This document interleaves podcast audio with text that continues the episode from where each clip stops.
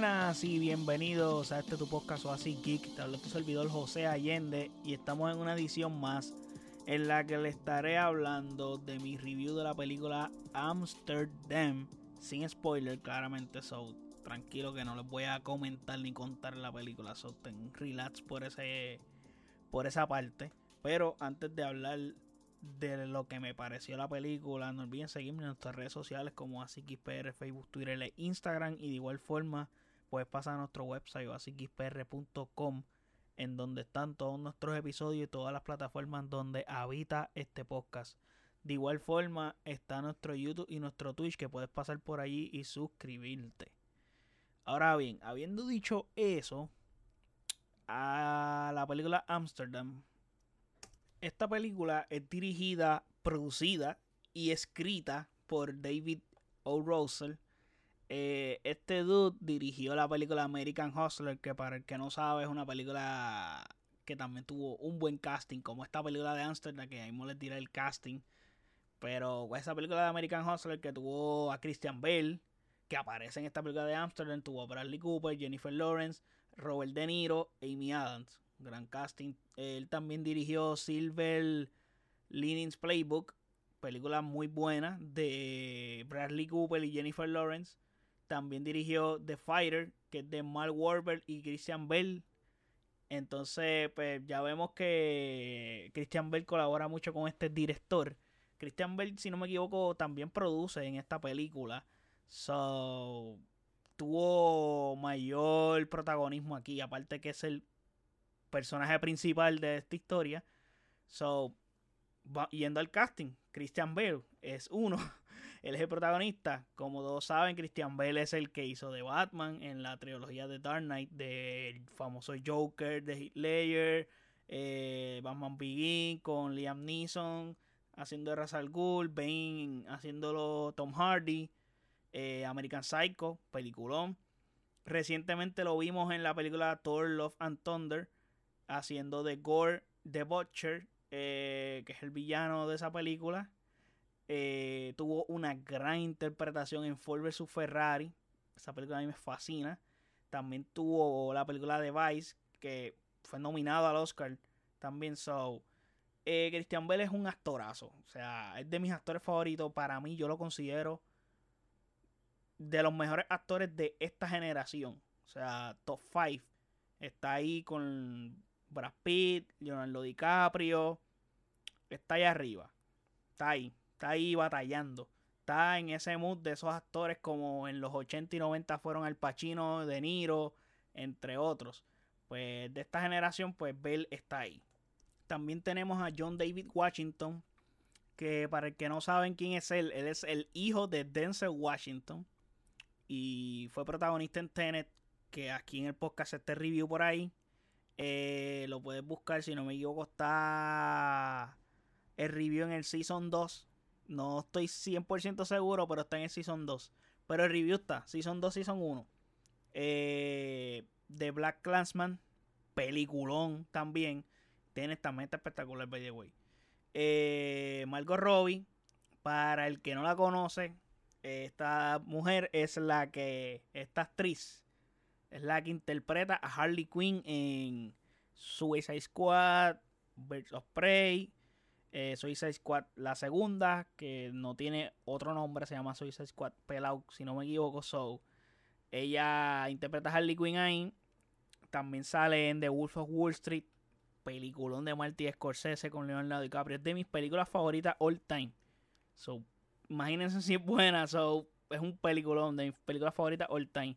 Eh, también sale en Once Upon a Time in Hollywood con DiCaprio y Brad Pitt de Tarantino esa película. The Legend of Tarzan con Alexander Skarsgård que recientemente lo vimos en The Northman y próximamente estará interpretando a Barbie.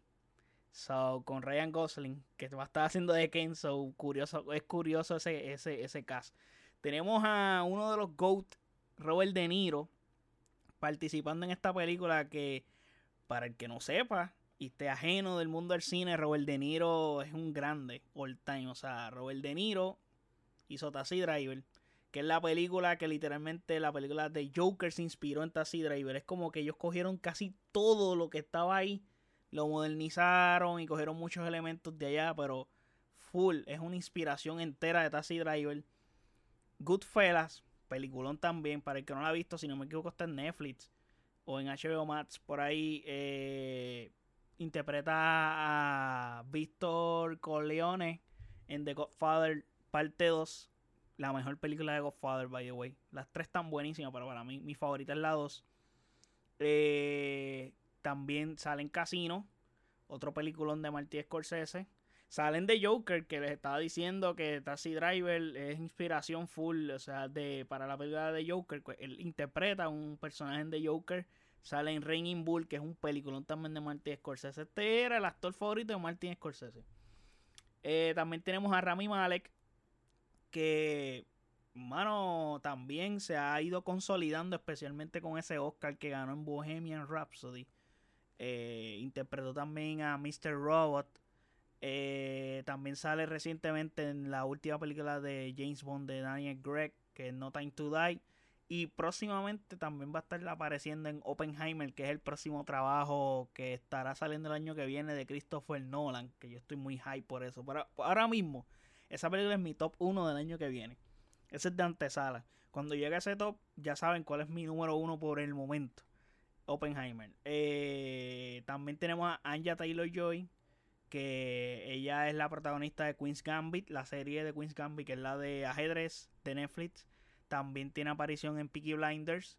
Eh, salen de Norman, como les había mencionado, de Norman tenemos por ahí un review. So pueden pasar y escucharlo peliculón. Está top 3 en este año para mí, The Northman. Eh, también está, ella sale en The Witch, sale en Split, sale y va a ser próximamente la voz de Peach en The Mario Bros. Movie. Que también por ahí tengo la reacción, o sea, mis impresiones del primer trailer que estuvo saliendo la semana pasada. Bueno, el trailer salió el día antes del estreno de esta película, que esta película estrenó el 7 de octubre hace una semana. Eh, tenemos a Mike Myers. Para el que no sabe quién es Mike Myers, este dude es el que interpreta a Austin Powers, gente. Austin Powers interpreta también, sale en Wayne's y Shrek es el que hace la voz de Shrek en inglés. Obviamente, estoy casi seguro que todos los que escuchan este podcast eh, han visto esta película en español, especialmente los que la escuchamos en Latinoamérica, la hemos escuchado en español. So, no nos damos cuenta de ese detalle, pero sí, él es el que interpreta la voz de Shrek. Él es Shrek. Eh, Michael Shannon sale en Knife Out, Man of Steel de Superman. Eh, Man of Steel, para el que no sepa, él es el que interpreta al General Zod. Y también sale en The Shape of Water, que es de Guillermo del Toro, peliculón. Y tenemos a Chris Rock, que también ha hecho películas como Longest Yard, Death at the Funeral. Tenemos a Sou Saldaña, que ha interpretado a Gamora en Guardian of the Galaxy. Sale en Avatar. Eh, hizo la película de colombiana, Drumline, para los que son más viejitos. Y Taylor Swift. Pues, para el que no sabe quién es Taylor Swift, es la cantante. So, obviamente, tienen que saber quién es Taylor Swift. No hay mucho que agregar ahí. La sinopsis de esta película dice: ambientada en los años 30, sigue a tres amigos que son testigos de un asesinato. Se convierten en sospechosos y descubren uno de los complots más escandalosos de la historia estadounidense. Ok, para hablar de esta película, porque estuve mucho tiempo hablando del casting, porque es un casting gigantesco, tengo que decir que lo menos coherente que tiene esta película es el título. Eh, ¿Por qué? Porque se llama Amsterdam y lo menos es que lo menos que ocurre aquí es que están no están en Ámsterdam. Vemos si acaso una toma, una toma en toda la película de la ciudad. Eh, todo el tiempo están como que en el tiempo que en la película están en Ámsterdam, están como que en un cuarto, como que en, ok, estamos en Ámsterdam, pero no estamos porque literalmente es un cuarto, no, no se sabe si están en Ámsterdam o no. Solamente hay una toma una toma nada más que dura casi nada de tiempo en pantalla. So, sí, mencionan a Amsterdam porque están constantemente, en, pasan más tiempo en América. So, y la historia live, o sea, el momento que te lo están contando, porque sí, tiene viajes en el tiempo como que para darte un backstory de los de algunos personajes, pues por eso es que te hablan de Ámsterdam, pero la historia per se ocurre en Estados Unidos y están constantemente hablándote de lo que se vivió en Ámsterdam y lo que pasó en Ámsterdam, que sí, Ámsterdam, Ámsterdam, pero ajá, eh, porque llaman la película Ámsterdam simplemente estás mencionando Amsterdam y ya, como que así, estuvimos allí. Es como cuando tú vas de viaje y, y tú todo el tiempo estás recordando cosas de ese viaje. Ajá, pero no tiene nada de relevancia con la historia ni nada. O sea, no sé. El título como que es súper mega random. sí, vamos a llamarle Amsterdam porque es que hay una escena que ellos están en Amsterdam y ya. No se me ocurre otro título más interesante. Amsterdam y ya. Ok. Esta película eh, yo les tengo una metáfora para definir mi punto de vista de la historia de esta película. Esta película es como estar comiendo y no saber lo que estás masticando. Así lo resumo. Eh, ¿Por qué? Tengo que decir que sí, es interesante. Tiene buenas premisas. Comenzando por el reparto. O sea, tú tienes un casting así de bestial. Automáticamente tú vas a cautivar o vas a causar la atención de las personas, especialmente de los que les gusta el cine, pues tú dices, es imposible que esté este casting tan espectacular todos juntos. Pues tú piensas que, mano, las actuaciones van a ser gigantescas, todo va a estar fino, excelente.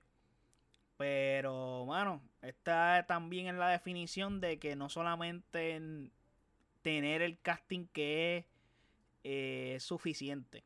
Lo estamos viendo recientemente con la serie de Rings of Power que tienen todo el dinero del mundo y visualmente es la serie más impresionante que he visto en televisión. Es lo más brutal que yo he visto en mi vida en algo hecho para televisión. Pero la historia está hueca. O sea, no está bien contada, el guion está malo y no es una buena historia lo que se está contando. No está bien. Y ahí está fallando grandemente. Ese es el problema que tiene. Aquí, eh, como les dije, tiene buenas premisas en la historia, pero el detalle es que no entiendes lo que realmente está pasando hasta casi el final de la película. Es que tú vienes a cachar lo real, el real propósito de la película. Creo que eso es un detalle muy negativo debido a que o sea, una persona se puede aburrir, se puede levantar, se puede ir de la sala del cine si, o sea, porque no está entendiendo lo que está pasando, está perdido, entonces no tiene una identidad, como que te quieren, quiere marcarte una identidad al principio y constantemente está como que cambiando la identidad y forma y estilo. es como que quiere ser todo a la vez, pero a la misma vez termina siendo nada. Entonces es un problema, de, o sea, es como que, no sé. Asunto aquí es que solo ves a estos tres amigos tratando de sacarse de las sospechas que tienen. Buscando pruebas, whatever, boom, boom. Pero casi en los últimos 30 minutos o un poco menos, eh, un poco más, no sé, no estoy 100% seguro, es donde está la vuelta realmente y es donde está lo interesante. Y es como que entiendes lo que está pasando y ahí es que tú sabes lo que nos quieren contar. Y es abrumador porque tiene muchas cosas a la vez, como le estaba diciendo. La película tiene todo un poco. Tiene comedia, tiene drama, tiene crimen, tiene thriller, tiene un poquito de acción, tiene todo digerido. Es como si hubieran cogido todos los géneros y le hubieran mezclado una batidora para hacer un juguito de fruta. Que, o sea, una batida de fruta, como tú la haces, con mucha fruta diferente.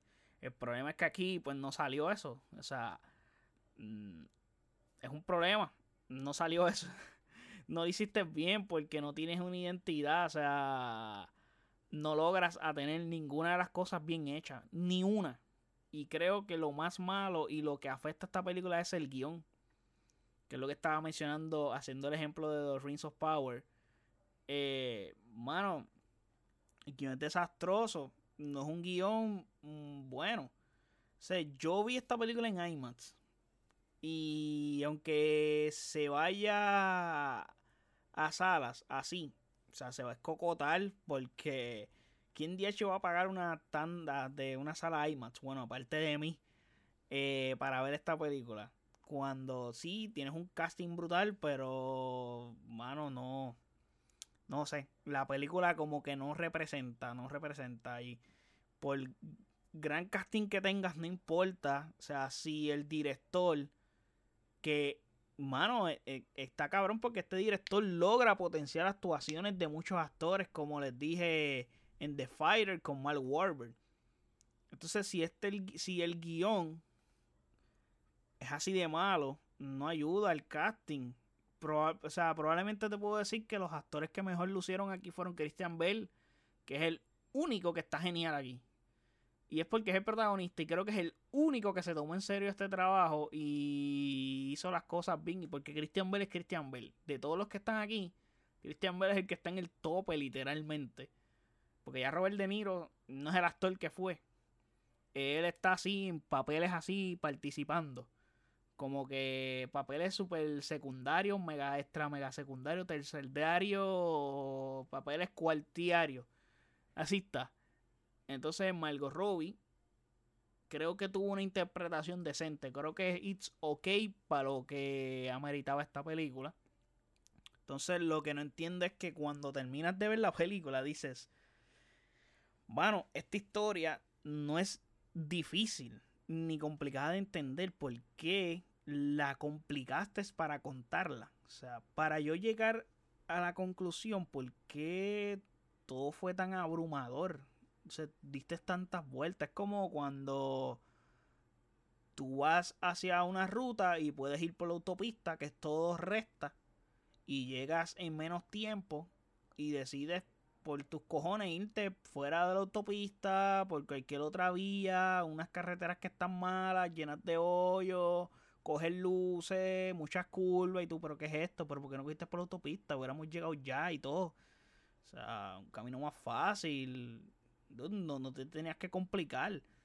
Simplemente tienes que tener un guion no tan complejo, mucho más sencillo. No, o sea, no, esto no es una película de Christopher Nolan. Era una película que tenía un potencial para hacer algo bien cool y no lo hiciste porque lo complicaste de más. Querías irte demasiado de elaborado y lo dañaste. Y creo que ese es el problema. Entonces se, se siente, la película se siente muy larga. Y es un problema también que se sienta larga porque te aburre. Y como que tú llegas a un punto como que estás estancado, estás perdido porque no estás entendiendo.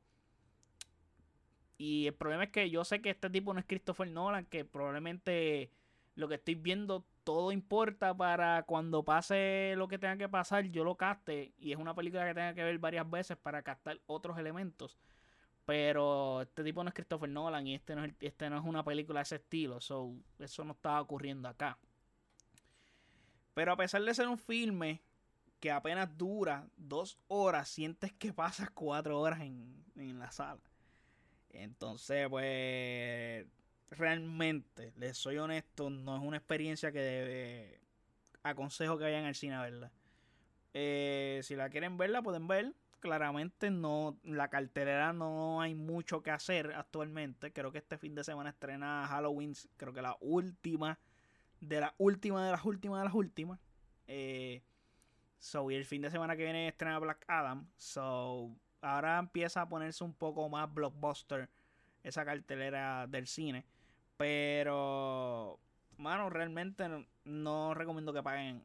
Y menos en IMAX. Si la vas a ver, págala un día de esos que la taquilla está súper mega económica. O algo así. Porque realmente no, no vale la pena. Te vas a aburrir te vas a aburrir, las interpretaciones no están magistrales, el casting no es lo que tú esperas ver de, un reparto como este. So, definitivamente no me encantó. O sea, no es una. se he visto cosas peores, pero, o sea, para el casting sí me decepcionó. Me decepcionó grandemente. So, nada, déjame saber en los comentarios qué piensan de este review. Aquí yo estoy tirando cosas, Virgen Santa. Eh, ¿Qué piensan de este review? Eh, me dejan saber si piensan ir a verla, si les sirvió este review para decidir no verla y esperar a que esté en plataformas digitales. Maybe, maybe es mejor. So, nada.